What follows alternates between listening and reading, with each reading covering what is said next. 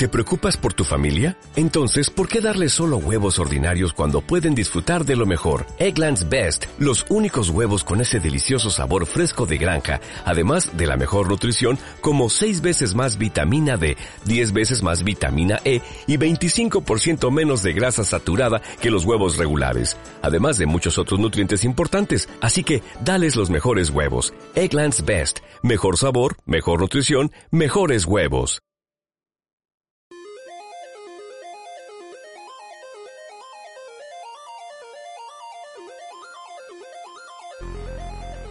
Bienvenidos a Retro 90.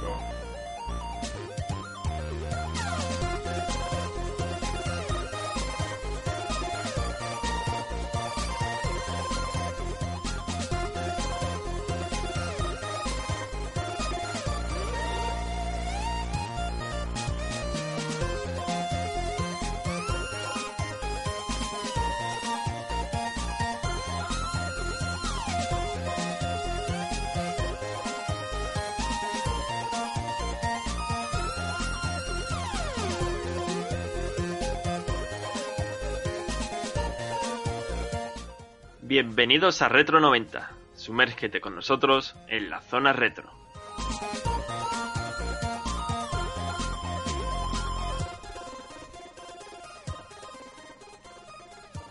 Otra semanita más nos encontramos por aquí por el podcast de Retro 90 analizando, por supuesto, otro nuevo juego.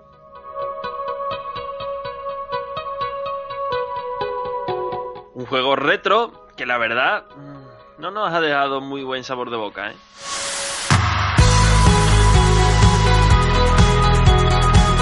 Como siempre se ha dicho, ¿no? En la viña del Señor hay de todo y bueno, esta semana nos tocó algo un poquito peor, la verdad. Yo creo que el resumen es un poquito peor que otros juegos analizados anteriormente. Así que bueno, primero presento como siempre a José. José, ¿qué pasa? Pues nada, aquí otra semana más que ya estás adelantando tú un poco que el juego te ha parecido un poquito peor. Y yo diría que ciertas cosas del juego me han parecido peores que de otros juegos. No que el juego me haya parecido malo, ¿vale? Hombre, a, mí a nivel general sí me ha parecido peor, ¿eh? Sí, a ver, claro, si haces una valoración media sí, pero que no es el juego el que es el malo, son ciertos componentes que tiene el juego. Por lo menos es lo que yo sí. pienso, pero ya Sí, vale. lo vamos debatiendo. Vale, vale, ese comentario te lo compro. Aunque eso sí, como te habías dicho antes, tenemos que tener cuidado con los fans de este juego porque los tiene, ¿eh? Sí, sí, tiene su fan, pero vamos, que tampoco aquí no vamos a poner verde ni en ninguna intención pone verde. Nada, simplemente es una opinión que tenemos y podemos compartirla o no podemos compartirla. Lo, lo bueno de las opiniones es que no se compartan y se puedan debatir, claro. Evidentemente, y así no eh, somos más cultos siempre. Aprendemos de otras personas, sabemos sus comentarios. Y no sé, a lo mejor ellos les vieron algo que nosotros no le hemos visto a este juego. pues no pasa nada. Ah, como siempre, chicos, eh, tenéis el Facebook de Retro90, Retro90 Games, y también el Twitter, que por ahí vamos subiendo, bueno, diversas fotos que nos encontramos por las redes. El nuevo capítulo cuando lo subimos a ebooks, también lo posteamos por ahí. Y yo qué sé, bueno, cositas varias, ¿no? A lo mejor un librillo que otro que se compra José. Yo no soy tanto de libros a lo mejor retro, pero José, que por cierto tiene algo por ahí nuevo, que a lo mejor lo sube esta semana, ¿no? ¿O ya lo ha subido? Eh, no, no lo he subido todavía al podcast porque me lo compré ayer por la tarde. No voy a adelantar lo que es de momento. Cuando lleve más leído, subiré algunas fotillos o cosas interesantes. Y Guay, guay. la verdad que ahora te estaba hablando un poco antes del libro, Sí. porque de hecho lo estaba leyendo antes de empezar a grabar, porque te estaba esperando. Y muchas anécdotas y muy curioso. Muy... Tiene cosas, Eso, tiene cosas.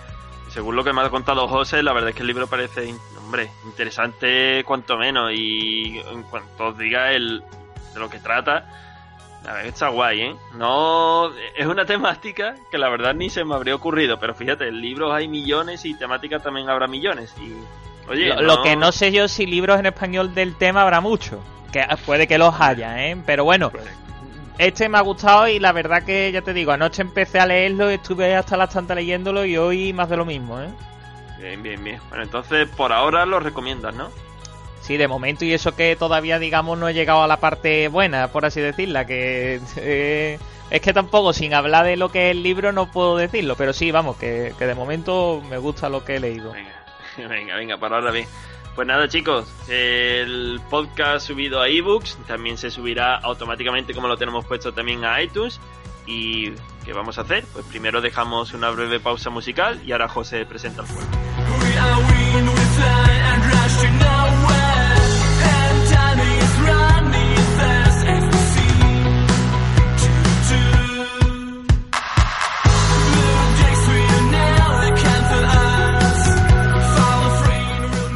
Ese juego del que estábamos hablando, ¿cuál es? Pues como ya podéis leer por el título también del programa, es el Gauntlet de la NES. Que, claro, Gauntlet, ¿no? Es como saga Gauntlet, porque no solo está este Gauntlet de la NES, sino después el 2, 3, 4 y unos cuantos más. Y que hayamos dicho ya nosotros que nos ha parecido peor, mmm, que no nos ha gustado tanto, que hay cosas del juego que nos fallan, ya alguna gente ya puede estar pidiendo nuestra cabeza. ¿Vale? Claro, ya están saltando el cuello. Pero hay que comprenderlo, como tú bien, bien me decías, este Gauntlet es el peor Gauntlet de los que hay, ¿no? Vamos, supongo y espero que sí, porque realmente también fue el primero. Entonces, claro, una idea que nació y se plasmó así, pues claro, tendría fallo. De hecho, ahora cuando comentemos cosas del juego, hay ciertos apuntes de cosas que, que, lo he apuntado que pongo esto se corrigió en juegos posteriores esto se corrigió ¿sabes? porque hay pequeños fallos dentro del juego que son corregidos más tarde así que bueno yo lo único que digo que que los fans de Gauntlet que todavía que, que, no disparen al pianista, ¿no? Como se suele decir, y, y, que nos dejen explicar un poco qué es lo que nos ha, no nos ha parecido bien de este juego y por supuesto también lo que nos ha gustado, porque a mí ha habido cosas que sí me han gustado bastante del juego, la verdad. Y vaya, que nosotros siempre lo decimos, no es, la opinión siempre es subjetiva, ¿no? Eh, no hay otra pero evidentemente intentamos tener un punto de vista externo un poco, ¿no? No siempre nos vamos a ir a a mí esto nunca me ha gustado y si lo tiene este juego no me va a gustar tampoco. Claro. Hombre, intentamos verlo, también intentamos ponernos en la época, porque si comparáis un juego de la NES con un juego de PS4, Xbox One, PC, la actualidad, evidentemente pierde por todos lados, pero lo intentamos poner en su lugar hay cositas de este juego que en esta ocasión no nos ha gustado, otro día de otro, otro día a lo mejor otro juego sí nos gustó, hay de todo, hay de todo. Pero José, que antes de explayarnos tanto, ¿por qué no mejor vamos ya con el siguiente apartado, no? Sí. Y bueno, ya explicamos en qué año nació, o se lanzó, mejor dicho, este Golem, para qué máquinas, etcétera, etcétera. Así que chicos, empezamos ya el análisis, así que vamos ya con el apartado Historia.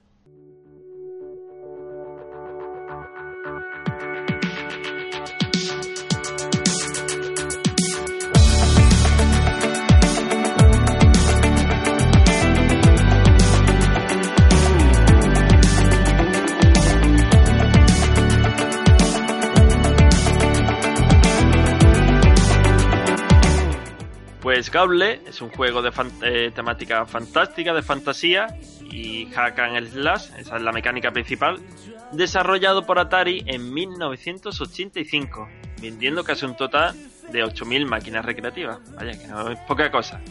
Es considerado como uno de los primeros arcades en implementar un sistema de hasta 4 jugadores para un mismo juego de mazmorra. Oye, que José, eh, la verdad Sí. es que está guay, ¿eh? La verdad que sí.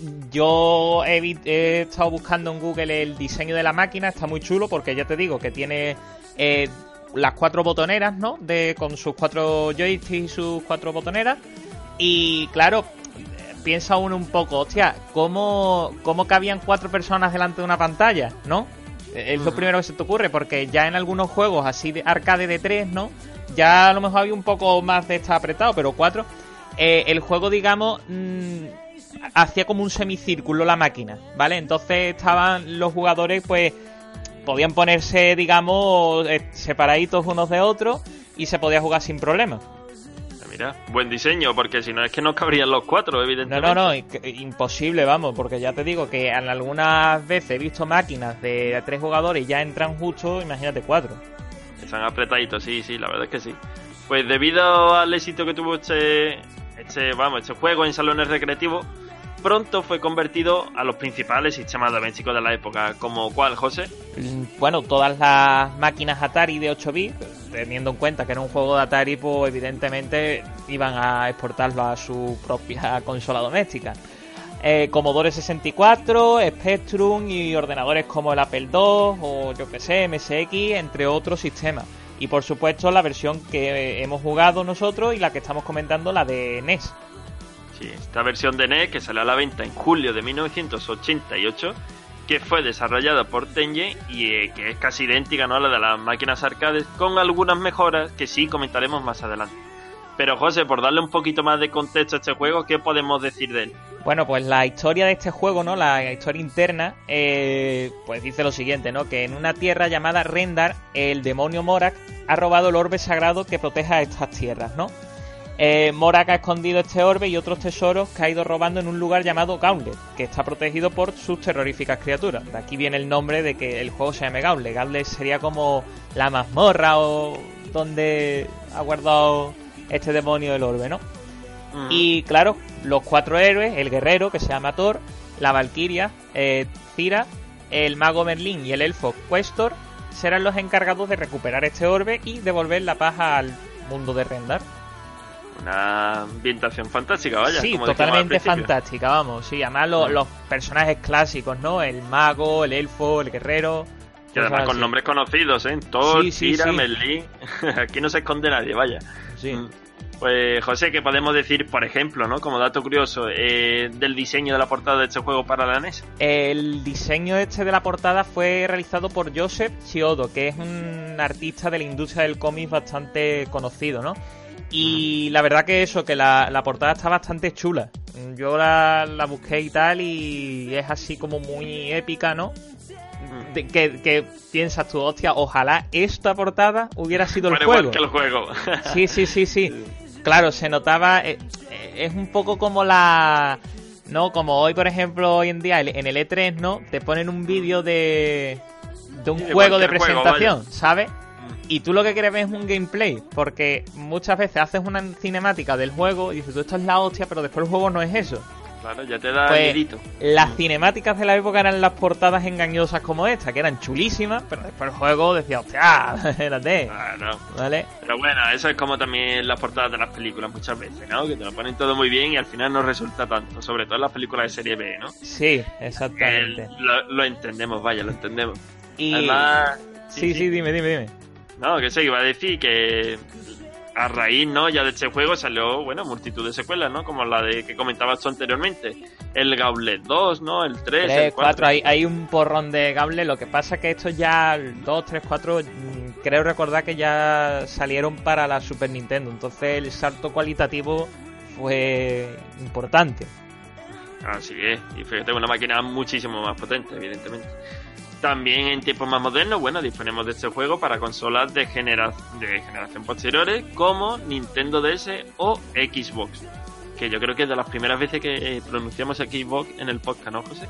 Eh, bueno, si tuviéramos que decir las veces que hemos pronunciado Xbox, Wii o cosas así, la o Store, la Wii, joder, macho, la Wii anda que no. No, tiene- te, te- lo decía porque yo, como a mí no me gusta el Xbox. Ah, eh, nunca, nunca. E- Este, pero ojo, la Xbox la primera, ¿eh? La tocha original. que ya sí. la siempre Xbox. que se dice Xbox a secas, es la original, es la primera, primera, primera. Sí, Mm. yo, yo lo que pasa, tengo un lío con las Xbox, ¿vale? Xbox realmente, verás, salvo mm, correcciones y revisiones de Xbox, han salido la primera, la tocha aquella, Sí. La 360 salió después y ahora la One. Y la One, ya está. Y ya no hay más. Está la One X. No, pero eso ya son revisiones, eso no me vale. Claro, me refiero sí, que pero- es la tercera generación de Xbox, por lo que vamos ahora. Sí, sí, es la tercera, es la tercera. Así. ¿Y, para cuándo sale la cuarta o si se sabe algo? Verá que a lo mejor había un no proyecto sé, por yo- Yo con comprarme la X voy que chuta, así que ya veré. vale, vale, vale. Pero me esperaré un poquito. Mira, Sí. hablando ya de, de dinerillo, ¿a qué Sí. precio, el último apartado siempre de, este, de la historia, ¿a qué precio podemos encontrar este juego, José? Bueno, pues he estado trasteando, lo que pasa que claro, eh, eh, cuando hice esto no había leído cierta cosa en el libro este, ese, y debería haber profundizado un poco más, pero ya lo tengo en cuenta para otro día. es que el, el precio ronda sobre unos 25 o 30 euros. Y como dato así adicional, he visto una edición precintada, o sea, está en su caja con su plástico todo y además certificado que está precintado, por unos 300 euros. Oye, es lógico, ¿no? Si no está abierto. Claro.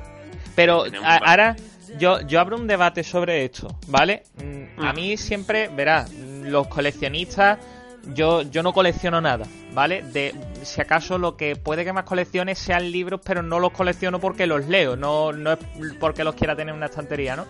Hombre, la Simov tiene su... tu- ¿no? Todo, bueno, todo o, o- o lo mejor de todo, vamos a llamarlo ahí, porque tampoco todo lo de Asimov es bueno, y, ¿no? y menos mal que no coleccionas, dices, tío. No, quiero decir, no colecciono. Es que yo creo que los libros no se coleccionan porque realmente te los lees y le das un uso. Yo creo que se coleccionan cosas. No sé, es que.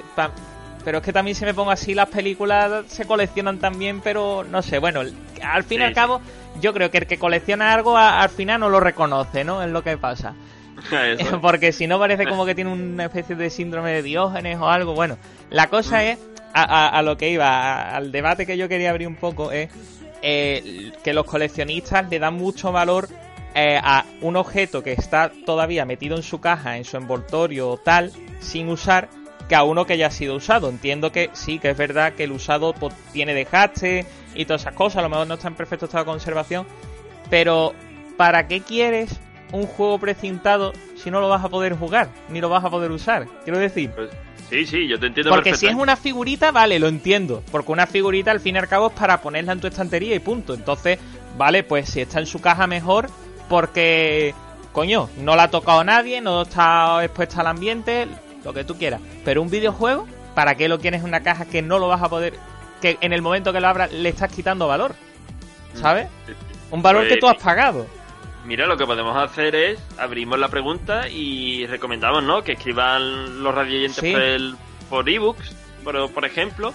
Si no, ya también le ponemos la pregunta por Facebook y ya está. Escribid ahí lo que vosotros pensáis. Si merece la pena ese sobrecoste. de- ¿Y, por qué? sobre- ¿Y por qué en videojuegos? Claro, ¿y por ¿Vale? Vamos a dejarlo Sí, sí. en videojuegos, porque en figuritas y esas cosas ya podemos a lo mejor tener una excusa, ¿no? Pero en videojuegos, películas, libros, ¿qué sentido tiene una edición precintada si no la vas a poder usar? Eh, Venga.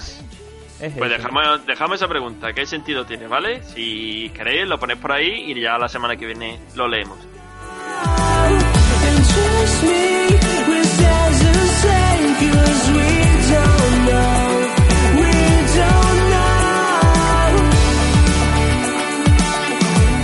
Y si es que se ve que José hoy tiene ganas de discutir, la verdad. no, hombre. Que, bueno, es una pregunta que dejamos ahí y nada, si vosotros tenéis ganas, pues lo, lo contestáis. Y bueno, siguiendo el podcast, ya hemos hablado de que en qué año fue lanzado este Gauntlet, primero para máquinas recreativas y ya después, como vemos, para otras consolas, al precio que lo podemos encontrar hoy y también, bueno, máquinas posteriores como Nintendo DS o Xbox, podéis también encontrar este juego. Así que chicos, vamos ya con otro apartado fundamental, evidentemente en todo este tipo de juegos, en los recreativos, en los modernos, en cual sea, vaya, que es el apartado de estilo de juego o mecánicas.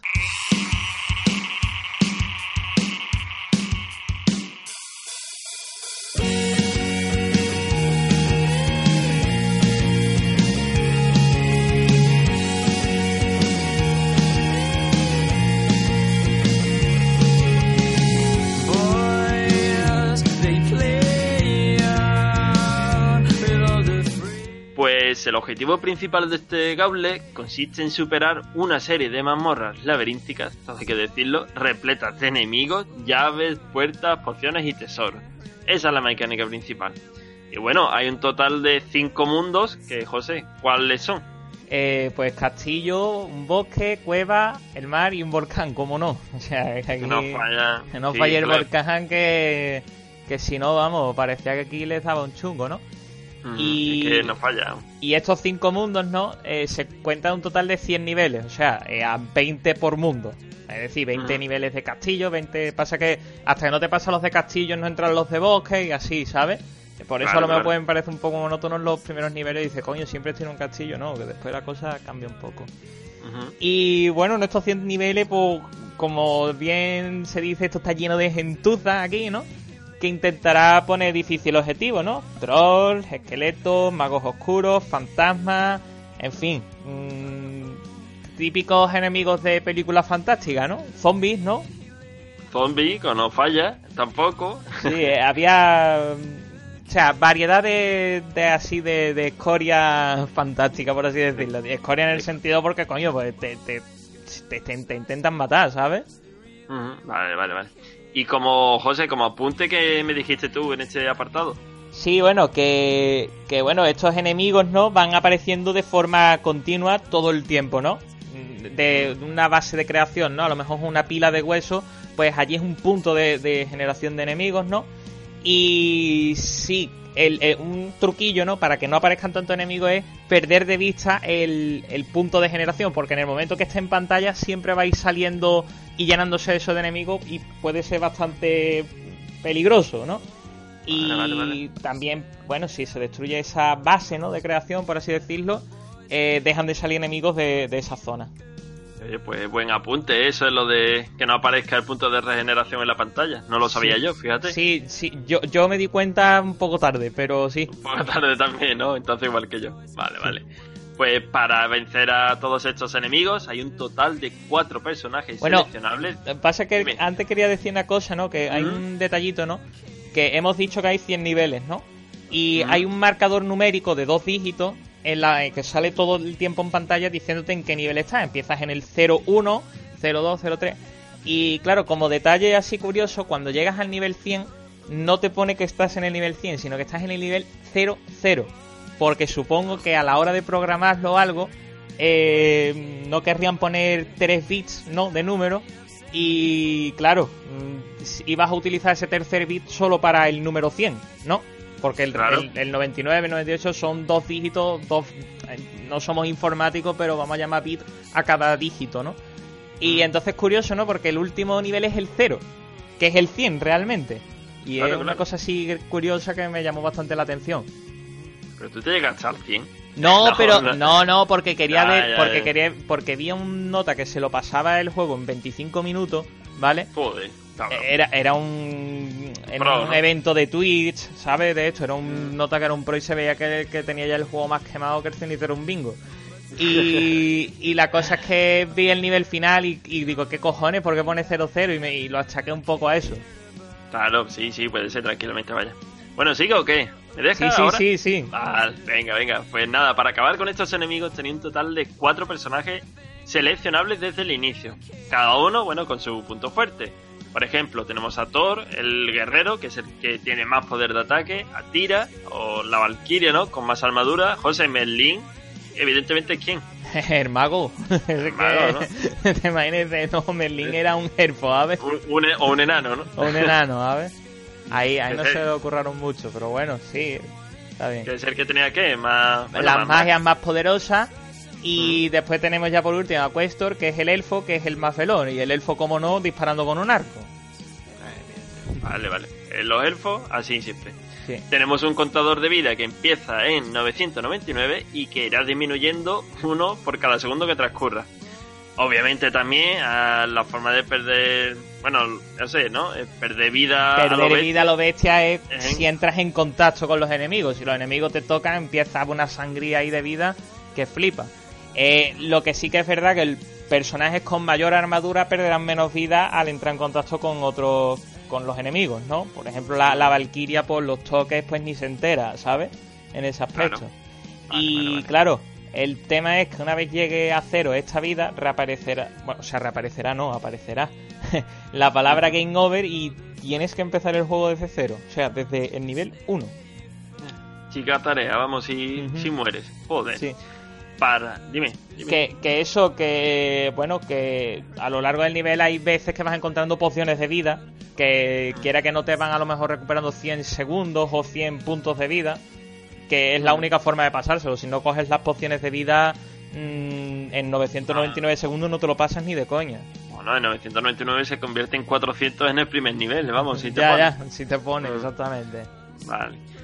Pues para atacar a los enemigos tenemos dos opciones, o el ataque básico, que dependiendo, bueno, de cada personaje será, por ejemplo, el hacha, ¿no? Las flechas, como dijimos, del elfo, etcétera, etcétera. Y la magia, que se podrá usar siempre que encontremos el ítem de la magia. Y que, José, ¿qué le pasa a estos ítems? no, no son muy abundantes que digamos, es que claro, el ítem de magia te puede quitar un porrón de enemigos de pantalla de, de un plumazo, como quien dice. Entonces, no son los ítems más comunes. Vale. Pues a lo largo de cada nivel tendremos que encontrar la salida, recolectando tesoros que mejorarán la habilidad de nuestro personaje y encontrando una serie de llaves que nos abren esas puertas, ¿no? Eh, ¿Qué pasa, José? Esto tiene un problema, ¿no? Claro, a ver, es que esto tiene un problema, tiene dos cosas, ¿no? Lo primero es que como las mazmorras son laberínticas con puertas y eso, puedes jugar a este juego y no tienes por qué hacer siempre el mismo recorrido. Hay veces que dices, oye, me conviene a lo mejor tirar por esta ruta para llegar a la puerta de salida y tal, mm, y tiro por aquí, ¿vale? Perfecto, pero otra vez dice, oye, voy a dar la vuelta por aquí, voy a recoger unos tesoros, tal, y, y bueno, el, el juego no es lineal, ¿no? Cada vez que lo juegas puedes tirar por un camino diferente, ¿no? Claro, el problema es el siguiente. Puede llegar un momento en el que te quedes sin llaves, ¿vale? Las llaves tú te las encuentras y, y cada vez que abres una puerta, gastas una llave. Bien, el tema es que cuando te quedas sin llave, mm, ya no hay más llaves. O sea, ya no hay más... Que, que cuando la pantalla se queda sin llaves, no hay llaves. Y, y puedes no poder acceder a la salida de ese nivel. Y claro, el tema que está, que te obliga el juego a tener que apagar la consola y encenderla y a empezar otra vez desde cero. Pues chico, problema, chaval. Exactamente. Qué que. Esto es lo que comentaba yo, que en Gauntlet 2 esto ya se solucionó. Bueno, se solucionó entre comillas, porque eh, se incorporó una tienda donde se podían comprar llaves en cualquier momento del juego. Es decir, a lo mejor entrabas en un menú y podías comprar pociones, eh, algunas mejoras y por supuesto llaves para que no te quedaras atascado, porque es que mucha gente en la época se quejó de eso, de, de que coño se quedaba sin llave y, y a lo mejor iba a un nivel muy avanzado, pero llegaba a un punto muerto porque no tenía llaves para seguir avanzando. Eh, Tenía que reiniciar, claro, la consola. La consola, pues mira, menos mal que se dieron cuenta y lo solucionaron en el Rápido, sí, lo solucionaron rápido en la siguiente, exactamente, en el siguiente juego. Y José, aparte de esas fases también tenemos unas fases de bonus, ¿no? Sí, tenemos unas fases de bonus, ¿no? Donde se pueden ir recolectando tesoros con un límite de tiempo, sin que haya enemigos en el mapa. El problema es que, claro, esta fase vas perdiendo vida por el tiempo. Entonces, yo la primera vez que jugué una fase esta de bonus, digo, prefiero no jugar una, una fase de bonus y yo seguir con mi vida que a estar perdiendo aquí vida.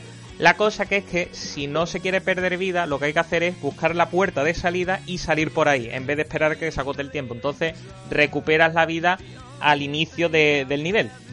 Ah, amigo, vale, vale. Joder, pues mira, una cosita a tener en cuenta.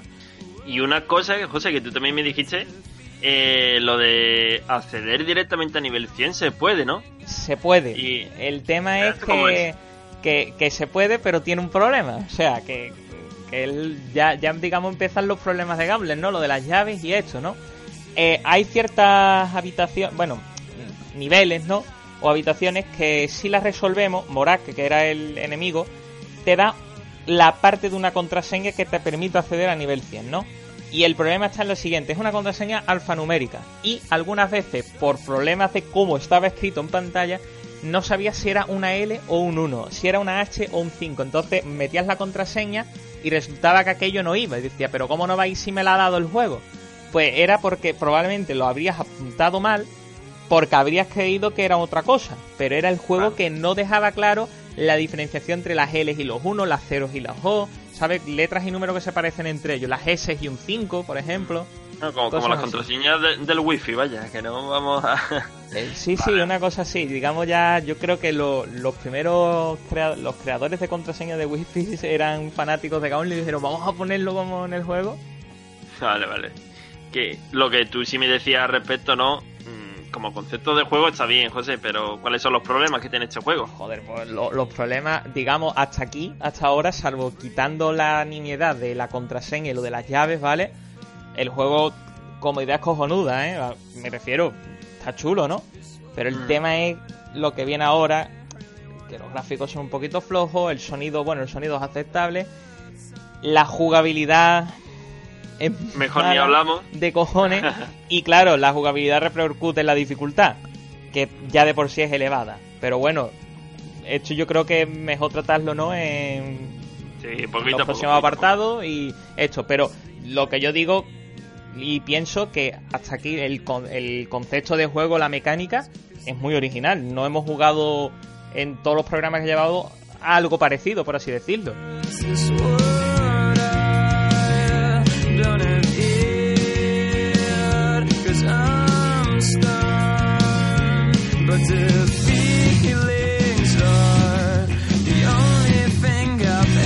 Pues la verdad es que no, que por or- originalidad no es que le falta al juego. Lo que pasa, como ha dicho José, los siguientes apartados donde falla un poquito. Así que, sin dilatar más la cosa, vamos a proceder ya directamente a analizar uno por uno todos ellos. Y el que primero viene después de, bueno, de este apartado de estilo de juego o mecánicas es el apartado de gráficos.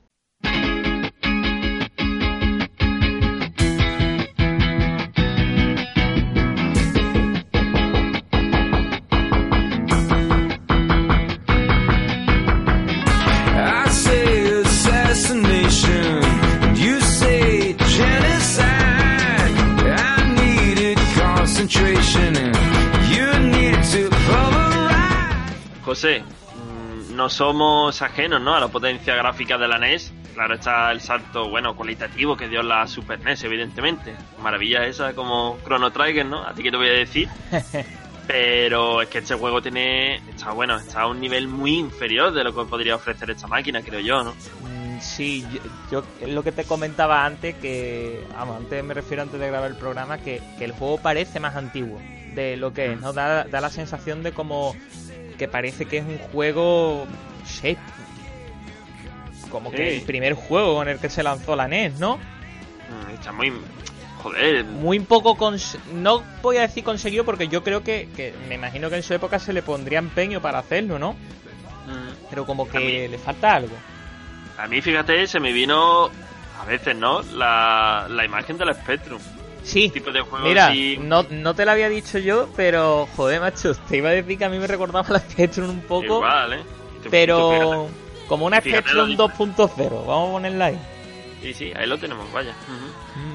Además, desde, bueno, un primer momento, yo creo que en el menú la cosa, la cosa ya empieza ahí un poco mal, ¿no? Para mí, y yo creo que José, para ti, no sé, para mí fue muy soso, un menú muy aburrido, también un poco detallista. Sí, con los cuadros esos negros ahí en grande, ¿no? Y ponía un player, dos players, no sé cuánto, y era Mm. como muy vacío, ¿no? Lo que sí que es verdad, la, la pantalla de inicio, ¿no? La, cuando pone Gauntlet, ¿no? La, que sale una musiquita, por cierto, bastante chula.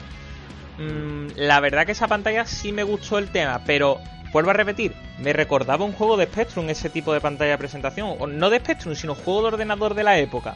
¿Sabes? Sí, Y, y con menos nivel gráfico. Sí, sí, exactamente. Entonces, como que dices tú, no sé, aquí, aquí hay algo que, que ya empieza Que a no leer cuadra. mal desde el principio, sí. Y te digo una cosa, mm, eso es hasta aquí. Cuando ya nos centramos en el juego es cuando realmente vemos las carencias de Gauntlet. Porque, por poner un ejemplo, los personajes están poco desarrollados. Para mí, los, los enemigos parecían monigotes, casi sin forma, ¿no? Unos cofres del tesoro. Que tú sabías que era un cofre, pero solamente por lo amarillo, ¿no? Imitando al oro, etcétera, etcétera. Eran muchos detalles que decías tú, no sé, necesito algo más viniendo de la Tú NES. sabes a lo mejor lo que, un detalle que, que para mí falla mucho del juego, que el personaje principal tenga el mismo tamaño que ocupe un cuadro. Si tú divides la pantalla en cuadros y cada paso es Ujú. que da el personaje un cuadro, tu personaje solo ocupa un cuadro. Y, y Ujú. los enemigos son igual de grandes que tú. No sé, mm, no digo de poner un gigante, ¿no? Pero como que se le hubiera pedido un poquito más grande los personajes, un poquito de más detalle, pero ahí falla, pero ojo que estamos hablando de, de personajes y enemigos, que si ya entramos a hablar del escenario, Amigo, ahí ya es la peor parte, ¿no? exactamente, ¿no? Yo diría que es feo, o sea, feo, pero feo, feo, vamos. Sí, pero muy feo, pero es que encima no tiene ningún Nada. recoveco, ¿no? Hombre, entiendo, entiendo lo que es lo de que no tenga recoveco, mm, sea en parte porque tienes un límite de tiempo, entonces no te puedes poner ahí a explorar aquello, ¿sabes? Sí, sí. Eh, eso lo entiendo, ¿no? Pero sí que es verdad que, que muy a lo mejor limitado, ¿no? Aunque el juego ya de por sí te ofrece la posibilidad de no tomar siempre el mismo camino cada vez que juegas, pero aún así tampoco es que ofrezca un abanico de grandes posibilidades, ¿no? Claro, pero es eh, eso, como que está mal diseñado y lo que tú dices, tío, los cofres eran súper amorfos, ¿no? Y sabías que eran cofres porque eran amarillos, ¿no? Sí, eso es muy poco detalle, la verdad es que es muy poco detalle. Además, yo creo que a las personas estas que juegan, que, joder, que le gustan a los videojuegos pero que le gusta que cada nivel sea muy variado, yo creo, José, que este Gaule no es su juego, Porque vamos, te, no es su juego. te tienes que esperar a, a esto, a, a, a pasar a lo mejor a la zona del bosque, que ya predominan más los colores verdes. Aún así siguen siendo los mismos tipos de enemigos. ¿eh? Lo único que los enemigos, los que te encuentran son los que hay. ¿eh? No te creas tú que dices, bueno, llega al nivel 40, ahora me va a salir un aquí un enemigo. No, No, siempre, los- siempre igual. Siempre es la misma paleta de enemigos, por así decirlo. Y la única diferencia notoria entre un nivel y otro, no, eso solamente es como están pintadas las paredes, ¿no? Que no encontramos alguna Sí, más amarilla, otra marrones, roja. otras sí, sí, un poco así. Y el suelo que cambia, pero muy de vez en cuando. Por ejemplo, todos los primeros niveles el suelo es del mismo color. Y di- de- digo yo, joder, ya que es tan soso en la gama de colores, hijo, ponle algún detalle, ¿no? Que no vendría nada mal. Es que no hay creo. nada en el suelo. Lo, lo- yo que sé, es que todo lo que no.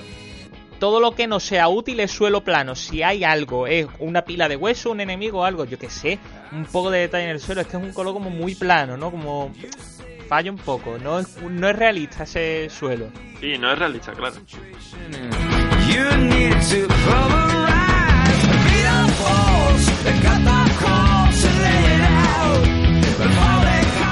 Como os habíamos dicho, aquí empezaba la retaíla de, de fallos de Gauntlet. Aunque sí que tenemos que decir que el apartado gráfico puede ser el peor parado. El que viene después, pues mira, no tanto. ¿Y cuál es este apartado? Pues el apartado de sonido.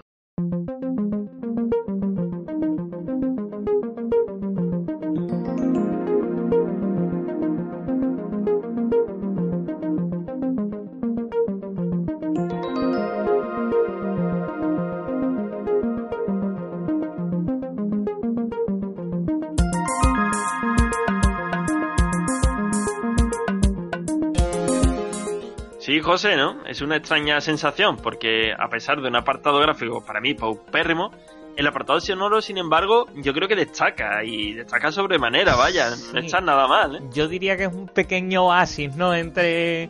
Entre tanta morralla. Entre, entre tanta morra- morralla, sí. Morralla gráfica, Morralla vaya. gráfica, sí. Digamos, tiene melodías de buena calidad y sobre todo pegadiza, que ya te lo estaba diciendo antes, la, la melodía de, de presentación cuando estás en la pantalla esa que pone Gable es muy chula y se hace muy pegadiza. De hecho, creo que es la que vamos a poner ahora de, de pista de sonido, ¿no? Venga, Pero- pues métala. Ujú. La vamos a poner y ahora comentamos un poquito.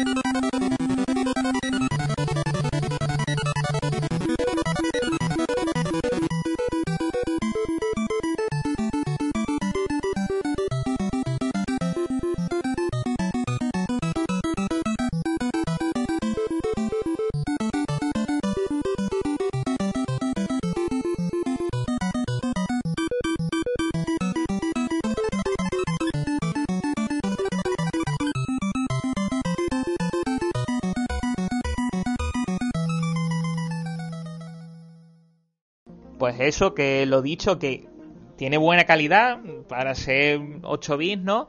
Y que, no sé, se adapta, ¿no? A la mecánica del juego y hace po- lo que sería un buen entramado sonoro, ¿no? Para, para el jugador. Sí, la verdad es que en este apartado beneficia al juego, no como el apartado gráfico, que la verdad es que le quita, Lo empeora. la- claro, le quita todo el, el- pues bueno, posible encanto que podría tener. Le quita potencial, tío, es la palabra. Joder, si quieres hablar como un analista, le quita potencial. No, encanto. Aquí se habla de cosas, yo qué sé, subjetivas, tío. No, hombre, que sí.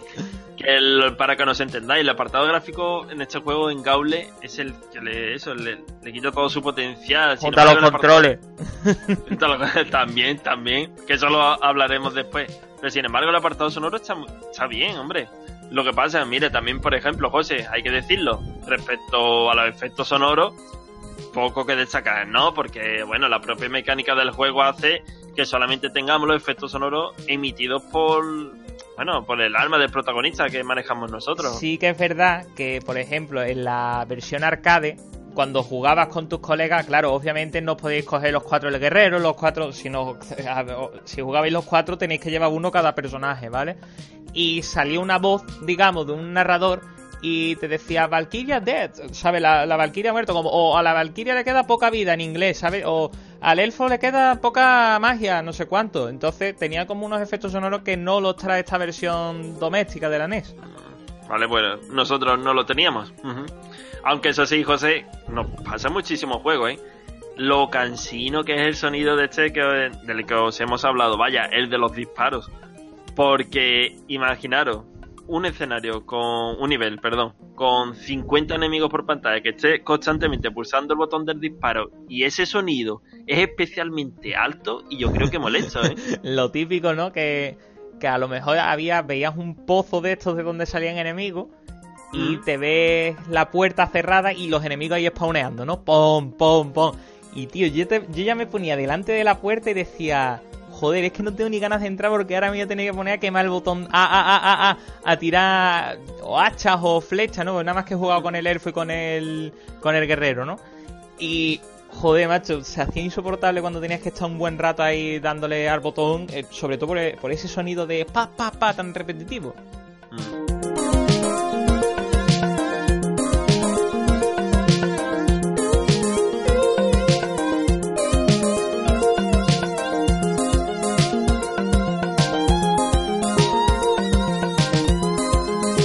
Una vez analizado ya este apartado sonoro, vamos al que José ya os ha avisado que también un poquito malo, un poquito malo. Sin deciros nada más, pasamos a analizarlo también, el apartado de controles.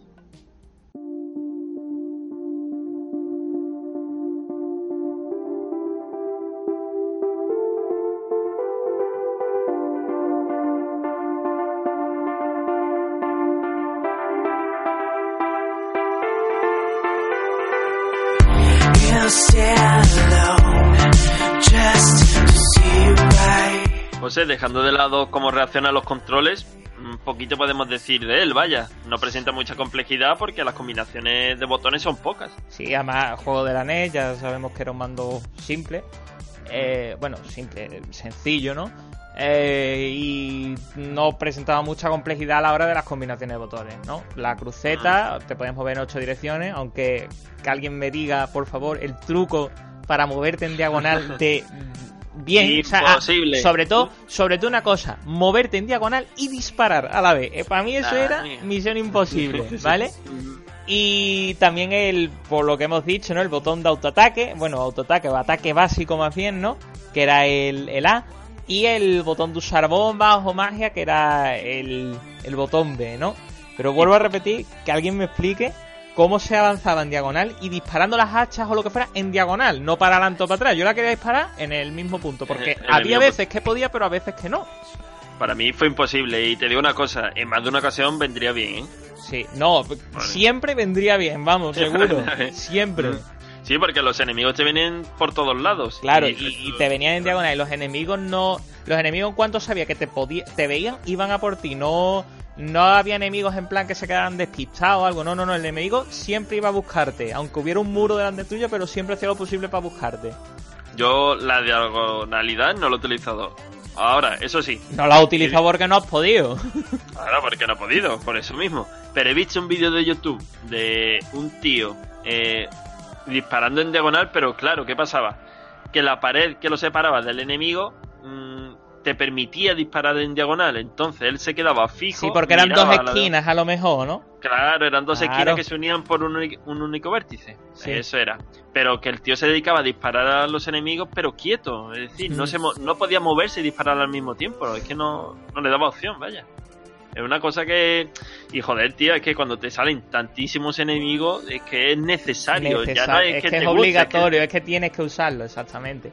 Y, y yo creo que el- este tema del tan, el control tan bur- burdo, diría yo, es Mm. lo que le mete más dificultad al juego, ¿sabes? O por lo menos pienso que es que aquí la dificultad con los controles van de la mano.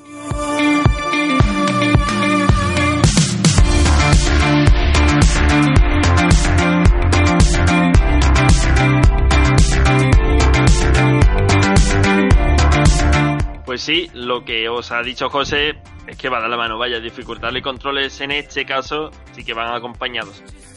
Pero como no, mm, esto lo podemos resumir un poquito mejor en el último apartado que tenemos de nuestro podcast, más exactamente del análisis de este juego de Gable. Así que chicos, procedemos al último apartado, el apartado de dificultad.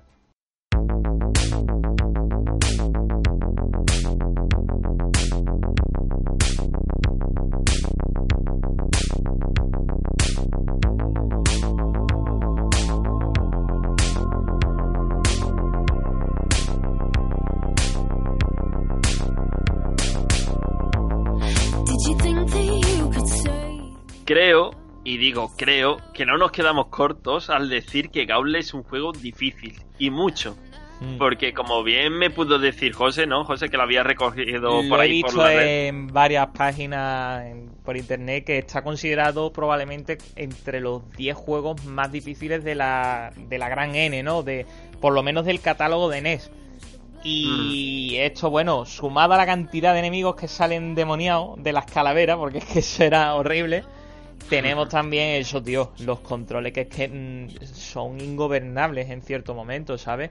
No te deja mirar en diagonal, no te deja disparar y yo que sé, a lo mejor quizá un- una cierta mejora en los controles hubiera sido mm, bueno para la dificultad, bueno en el sentido para la facilidad, mejor más que para la dificultad del juego. Sí, sí, porque parece que aunque seas hábil, no te recompensa, ¿vale? Y un juego debería recompensar a la persona hábil con los controles. Y en este caso a Gauble te da muy poco margen de mejora. También, José, parecerá una tontería, ¿no? Que, el, que Eh. en este Gauble no tengamos vidas. Pero ese contador que empieza con un número altísimo baja de una manera estrepitosa y tienes que empezar el juego desde el principio. Que digo yo, pero lo pensé también, digo, el contador será de la hostia, pero es que te pasa al primer nivel y esto ya parece la jungla de cristal con las bombas y el 3, 2, 1, 0, vaya. La- pues mira, ahora que has dicho lo de la jungla de cristal, macho, hay un porrón de películas de la jungla de cristal. Sabes que solo he visto la primera, ¿no? Sí, o sea, yo me la he visto toda, ¿eh? Mucho. mira, no, La pero es que última la no, primera, última no la primera me encantó, pues la vi hace a lo mejor, yo qué sé, hace 5 o 6 años, que ya la vi tardecito, ¿eh? Y, y me gustó muchísimo, ¿vale? Y dije, tengo que ver las demás. Y es que no las he visto, tío. Yo creo que es la mejor también, ¿eh? Sí, no, La la primera tenéis, es la que cojonuda, tenéis. la primera es cojonuda. La, la última creo que es la que es padre e hijo, ¿no? Eh, que- creo recordar, una, Sí, creo que sí, una ah, que, que es Bruce Willis con, con el supuesto hijo, bueno, el supuesto hijo, me refiero, hijo en la ficción, no el hijo real. Pues hombre, venga, mí- míratela un día. Lo que pasa que yo creo que hay muchas otras películas que ver antes que Jungla de Eh, Cristal. a- a- ayer, ayer fue, o anteayer vi Matrix, otra vez, Sí, la ¿Hablas, primera. tío? Sí, sí. bien. Y yo mm, tenía un mono y digo, tengo que verla otra vez y la vi. Y yo, es que, mm, y, y- aunque esto no sea un podcast de cine, pero voy a añadir, eh, se estrenó en el 99, o sea, el año que viene hace 20 años, ¿vale? Que son que 20 años hablando en el tema del cine, en la industria de la tecnología, de los efectos especiales, es un abismo, ¿vale? Pero está cojonudamente bien hecha, tío. Está muy bien, pero porque no hace tanto uso de los efectos especiales. Claro, ¿Sabes? claro. Es que lo que viene bien. Bueno, no hace tanto uso. Cuando el tío empieza a esquivar las balas, vale. Pero es que yo creo que para eh. mí eso es un antes y un después de la historia del cine. Matrix, para mí, en los efectos especiales, mm, es el antes y el después de los efectos especiales modernos, tío. Bueno, siguiendo el off topic, mis amigos conmigo tienen el cachondeo de Matrix, Matrix, Matrix, porque para mí Matrix es la mejor película de la historia. Y ellos ya está con Matrix otra vez, pero sí, tío. Pero pues sí, vamos a ver, es que entiendo que es para ti sea la mejor película de la historia. Para mí no lo es, ¿vale? Pero para mí, probablemente la saga de Matrix esté en un top 10 de, la, de, la- de las sagas de películas mejores para mí, ¿sabes? Y a lo mejor no es la primera, ¿no? No, pero te, Mm, sagas no, pe- película, en, en singular, porque para mí la segunda y la tercera es un truño. Sí, pero tío, hay que continuar la historia, claro. Ya, pero son un truño, hombre. Como película sí, por ejemplo, la Sí. saga de Jason Bourne me encanta. Por ejemplo, o El Señor de los Anillos, que te voy a decir. Cojonudas también. Mm, Bueno, venga, vamos a seguir y terminamos por aquí. Que, José, como último apunte, yo te iba a decir, ¿tú crees que la inclusión de un arma de corto alcance, ¿no? Como podría ser una espada, mejoraría el gameplay de este juego? pues yo te digo que no. Que ¿Que no, no? por una ¿Para ti cosa. Te- no, simplemente por una cosa. ya bastantes problemas hay con que no puedas atacar en diagonal y cosas así como para meterte un nuevo factor en juego que es el- la posibilidad de cambiar de arma. Por lo menos lo que yo pienso. Mm, No, pero yo lo no había sé pensado- cómo, cómo lo implantarían eso de manera que quedara bien. Porque si ya se ha visto el ataque en diagonal, cómo quedó, el tener un arma corta no me lo quiero ni imaginar. A lo mejor el enemigo se te echa en lo alto, te pega y tú no le estás pegando, ¿sabes? Entonces cuidado Claro, con claro. eso. Yo, pre- yo, ahora que has abierto la pregunta, para mí creo que mejor déjalo como está.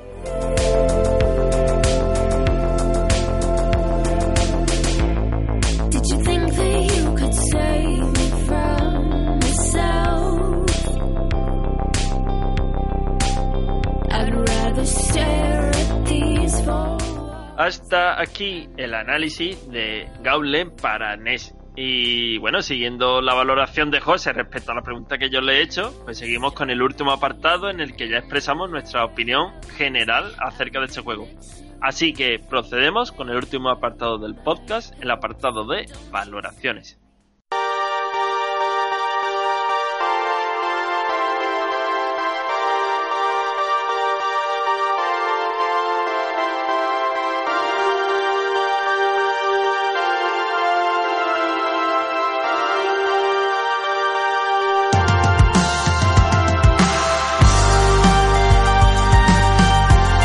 Empezamos el podcast hablando del mal, pero bueno, después de analizarlo, y perdón, poco a poco, José, ¿qué me puedes decir de Gauntlet?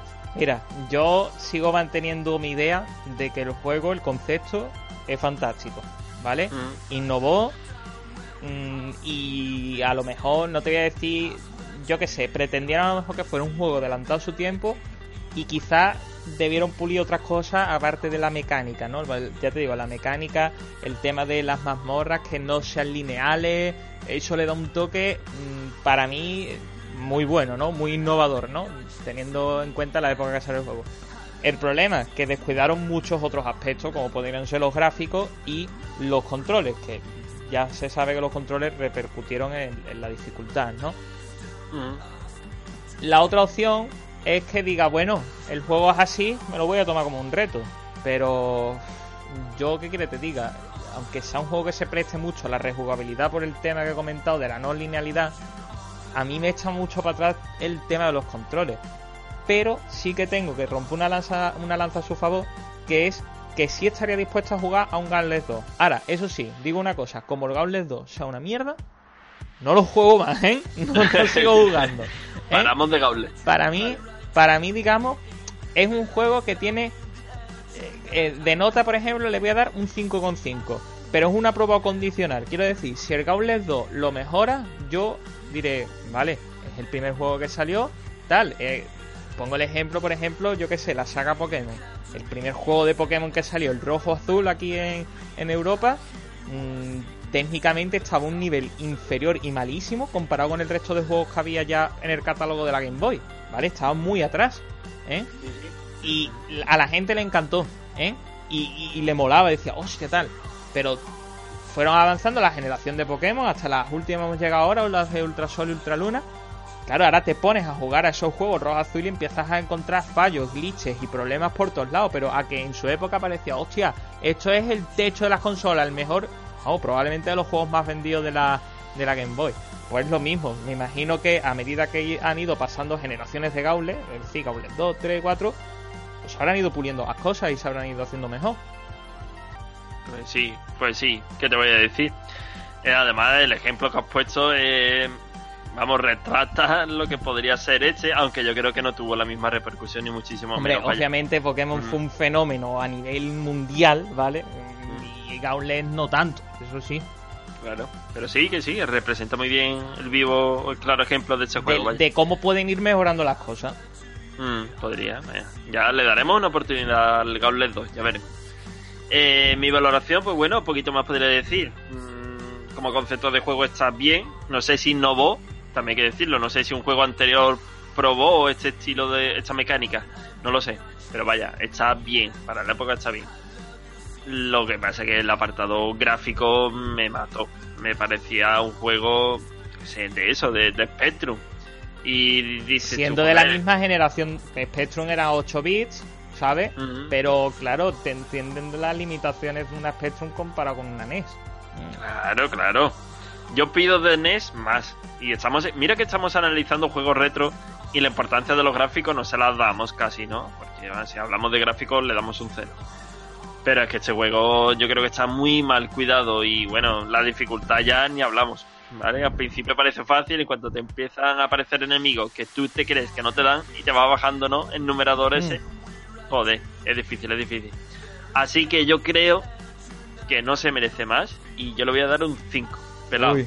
Bueno, bueno. Mm, La mecánica está bien, pero yo creo que no se merece más del 5. ¿Vale? Es como tu profesor que te dice, "Mm, te voy a probar, pero raspaillo. Y Claro. yo diría igual, yo diría igual, vaya. Mm. Un poquito más que decir, ¿no, José? Del Goblin entonces. Que probaremos el 2, ¿no? ¿O qué? Pro- no lo vamos a probar esta semana, más adelante puede que le demos una oportunidad. Venga, pues nos lo guardamos. Dejando ya el apartado de valoraciones, pues metemos aquí en el podcast la última pausa musical y ya, pues bueno, nos vamos despidiendo hasta la semana que viene.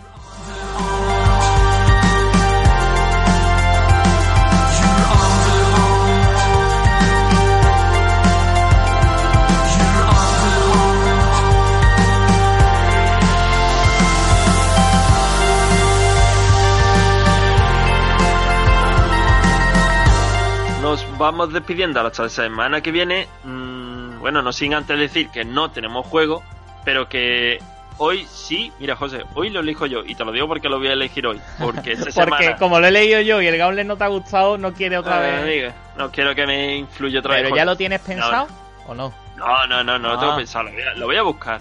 Vale. Pero como fin de semana este es un poquito más largo porque el lunes no trabajo, pues Ah, me y quiero aprovechar. Y así tengo, bueno, mis apuntes antes, ¿vale?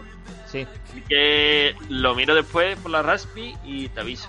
Vale, vale, vale, perfecto. Yo, yo hoy ya dudo que le pueda dar, porque estamos grabando esto en sábado, son las cinco y media más o menos de la tarde, ahora me voy a poner a editarlo y mi idea es subirlo hoy, dejarlo ya subido Ujú. hoy sábado en vez de domingo, es decir, que mira, vaya a tener que esperar un día menos, ¿no? Para bueno el podcast. Que también te podemos decir que vamos a probar hoy una nueva cosita de la grabación, a ver si la calidad del sonido va mejor. Y si va mejor, por favor, nos lo decís por aquí y decís, oye, pues se escucha mejor. O nos decís, oye, se escucha igual. Porque creo que peor no va a salir, vaya. No, no, peor desde luego no. Peor desde luego no va a salir. Así que por favor, os agradeceríamos que nos dijerais, oye, pues ha, ha quedado bien, ¿no? El podcast al final y seguir con este, bueno, con este sonido, ¿no? Con, esta- con este formato de sonido que al parecer se escucha mejor, ¿vale? Así que, chicos, José, bueno, tú nada más que comentar por aquí, ¿no? Nada más, yo, a ver, esperando a que elijan un juego y darle caña a partir del lunes. Por la mañana lo voy a tener un poco complicado este para jugar, pero el lunes ya entre semanas también lo tengo complicado, pero menos complicado, ¿sabes? Vale, vale, vale, te entiendo. Pues a ver si ponemos y volvemos ya, que hace tiempo que no lo ponemos, las pichitas, ¿no? Acerca de este juego, a ver si es vosotros que, lo acertáis. tío, yo quería ponerlas algunas veces, pero no sé dónde está el, ese archivo de imagen. De, eh, Ah, para que lo sepan los oyentes, tenemos una especie de carpetas compartidas, ¿no? Donde nos pasamos la información y eso. Y no encuentro esa imagen. Y muchas veces he tenido ganas de hacerlo, pero digo, ¿dónde está eso, tío? de- pues te lo paso yo, muchacho, Vale, vale. no La plantilla, ¿no? Por así llamarlo. La plantilla, la plantilla de los pies. Venga, pues chicos, muchísimas gracias. Que tenéis el podcast tanto en ebooks como en iTunes. Y que, bueno, si nos queréis, si queréis, pues nos seguís por las redes sociales y os vais enterando, pues eso, de las pichillas del juego de la semana que viene. Alguna imagen que otra, así, así graciosilla, etcétera. Esta semana ha estado intensa la, el, el tema de Facebook porque puse, programé varias imágenes con el tema este de San Valentín, la foto esa de Enduro Mm. Racer con mi personaje llegando a la meta a última hora De verdad, de y verdad. cosas de la Game Boy. Esta semana ha estado ahí, a ver si esta semana pues, también le podemos dar caña al Facebook. Venga, Y a ver si, por supuesto, van subiendo la gente que se une al podcast de Retro 90. Que muchísimas gracias, como siempre, chicos. Que tengáis una fantástica semana. Que trabajéis mucho. Que juguéis un ratito si podéis. Y como siempre, recordad que los retro os acompañen. Nos vemos la semana que viene. Hasta el próximo programa.